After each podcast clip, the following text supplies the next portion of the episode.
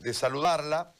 ¿Por qué quiere ser eh, diputada por la C47? ¿Cuál la motivación que eh, en este momento la mueve y la tiene en medio de la campaña? ¿Y por qué con Creemos y no con otra tienda?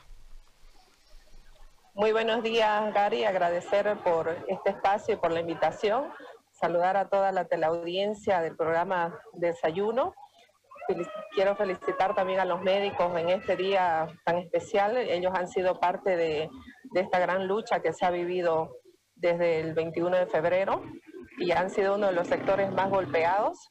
Bueno, Gary, eh, Tatiana Áñez es una abogada de profesión muy dedicada a hacer labor social. Soy miembro de una fundación que se llama Fundavida, mediante la cual nosotros realizamos eh, apoyo a personas que que realmente tienen necesidades en salud.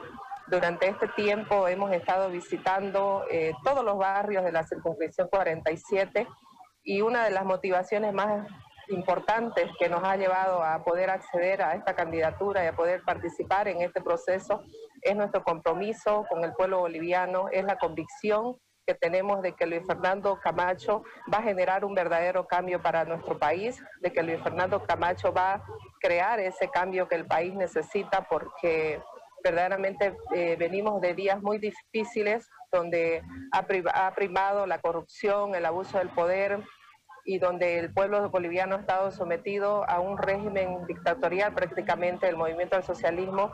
Y tenemos mucha esperanza, mucha fe, mucho compromiso con la circunscripción 47 de crear una nueva Bolivia para todos los bolivianos, de generar un verdadero cambio para la circunscripción, de poder aportar con lo poco o con lo mucho de nuestro trabajo, a poder generar eh, políticas que vengan a cambiar la realidad social de la circunscripción 47 que comprende la Villa Primero de Mayo y el municipio de Cotoca. Le hago una consulta relacionada a su circunscripción. ¿De dónde a dónde es la 47 y cuál es el padrón, cuántos votantes hay en esa zona? ¿Y qué le propone para eh, sus votantes y cuáles son los objetivos de su candidatura si es que llegase a ser protagonista de la próxima Asamblea eh, Plurinacional. Bueno, eh, la circunscripción 47 comprende desde el cuarto anillo tres pasos al frente con la Virgen de Cotoca. Desde ahí abarca casi la mayoría de la ciudad de la Primero de Mayo, colinda con todo, eh, abarca todo el distrito 7 y continúa con todo el municipio de Cotoca. Nuestro padrón electoral es aproximadamente 140 mil votantes. En porcentaje, el municipio de Cotoca tiene cerca de un 38% del padrón electoral de toda la circunscripción y el resto, el 62%, comprende el distrito 7, la Villa Primero de Mayo. Uno de los objetivos nosotros tenemos como, como objetivo uno es, eh, dentro de las competencias que tenemos nosotros como diputados, está el gestionar, el promover, eh, promover leyes también que vengan a beneficiar. Un ratito. Perdón, se corta. Perdón. Uno de los, eh, dentro de las competencias que tenemos nosotros como, como diputados, si es que la ciudadanía eh, podemos captar esa, esa confianza, está el de gestionar y de promover leyes también que vengan a beneficiar a la, tanto a la circunscripción como al departamento y al país. Nosotros, eh, junto con Henry, que es el candidato suplente, hemos diseñado un programa, un proyecto para poder para ponerlo en marcha ya no más eh, para la circunscripción. Entre, entre uno de ellos está eh, mejorar la seguridad ciudadana para el Distrito 7, para el municipio de Cotoca, para toda la circunscripción 47. Vamos a iniciar muy pronto una jornada de capacitación en los barrios, eh, porque es importante que la gente conozca en qué consiste la seguridad ciudadana, los vecinos conozcan algunos temas que implican la seguridad ciudadana, por ejemplo, eh, por ejemplo, cómo prevenir asaltos y robos, cómo aplicar los primeros auxilios, eh, a dónde podemos acudir en los barrios, los dirigentes, los, vecinos, en caso de que exista eh, casos de drogadicción en la zona. Y esto a raíz de este conocimiento poder generar puntos de encuentros entre los vecinos y, y poder crear una cooperativa de seguridad ciudadana donde ellos puedan ya organizarse como vecinos, puedan captar recursos y puedan también desarrollar no solamente eh, políticas de, de prevención, sino también políticas de reinserción de los jóvenes, de las personas, del, ciudadano en la sociedad. Ahora, es un es una escena distinta a lo tradicional que ha sucedido dentro de las campañas, ¿no? Eh, el distanciamiento social, el, cuidar ciertas medidas de bioseguridad, las restricciones existentes producto de la salud, los riesgos que implica una elección en medio de la pandemia con la posibilidad de que exista ausentismo. O sea, es una elección totalmente distinta. Estratégicamente, ¿cómo ha encarado Tatiana Áñez su campaña para poder eh, avanzar en eh, la popularización de su propuesta y de su nombre para buscar el voto con todo este marco de situación que es totalmente atípico? Bueno, nosotros eh, la verdad hicimos el trabajo que siempre veníamos haciendo, que era el, acompañamiento a los vecinos, ese acompañamiento eh, en todo momento, en, en las situaciones difíciles también, y continuamos haciéndolo.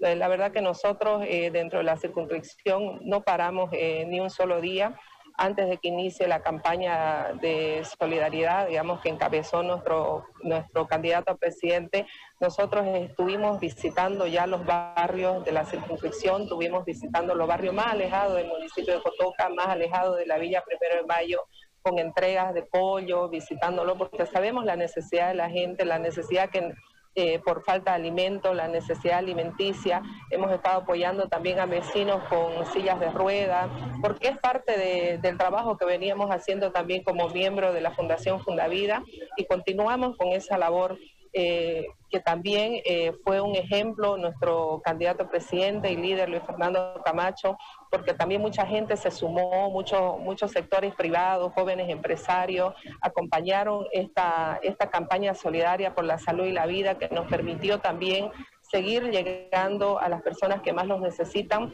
eh, gracias a Dios que nos, nos, permitió acompañar durante mucho tiempo a, a los vecinos a través de las ollas solidarias, de los panes, de los desayunos, apoyando con medicamentos. Lastimosamente eh, yo enfermé, contraje la enfermedad y tuve que reposar casi un mes porque tuve complicaciones, pero el trabajo continuó y la verdad que estamos muy agradecidos con Dios porque nos ha permitido el poder hacer esta labor, el poder estar y acompañar a los vecinos. Eh, somos bendecidos y, y, bueno, como digo yo, este Dios nos bendice dándonos la oportunidad de poder seguir ayudando, de poder seguir acompañando a la gente que más lo necesita. Le hago la última consulta desde la perspectiva de la, de la campaña. Eh, ¿Cuáles las actividades que le marcan a usted que pueda ganar la circunscripción? Le hago esta consulta porque, sin ninguna duda, las encuestas marcan un cuadro de situación, hay una situación que no es menos eh, atendible, que es la susceptibilidad por los encuestadores, etcétera, etcétera. Este, pero ustedes que tienen el contacto con la gente, lógicamente tienen una mayor percepción, no necesariamente eh, se vaya a reflejar en el voto, pero sí la aceptación o no de parte de la gente. ¿Cómo está la circunscripción en relación a su candidatura? ¿Cómo ha sentido usted a la gente?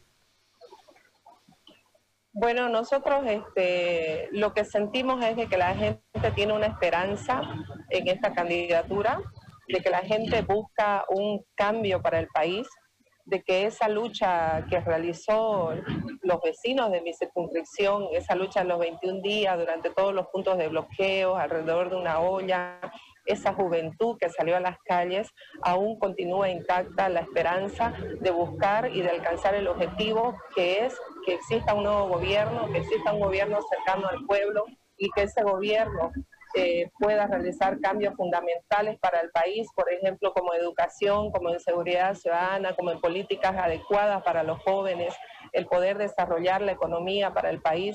Esa, esa situación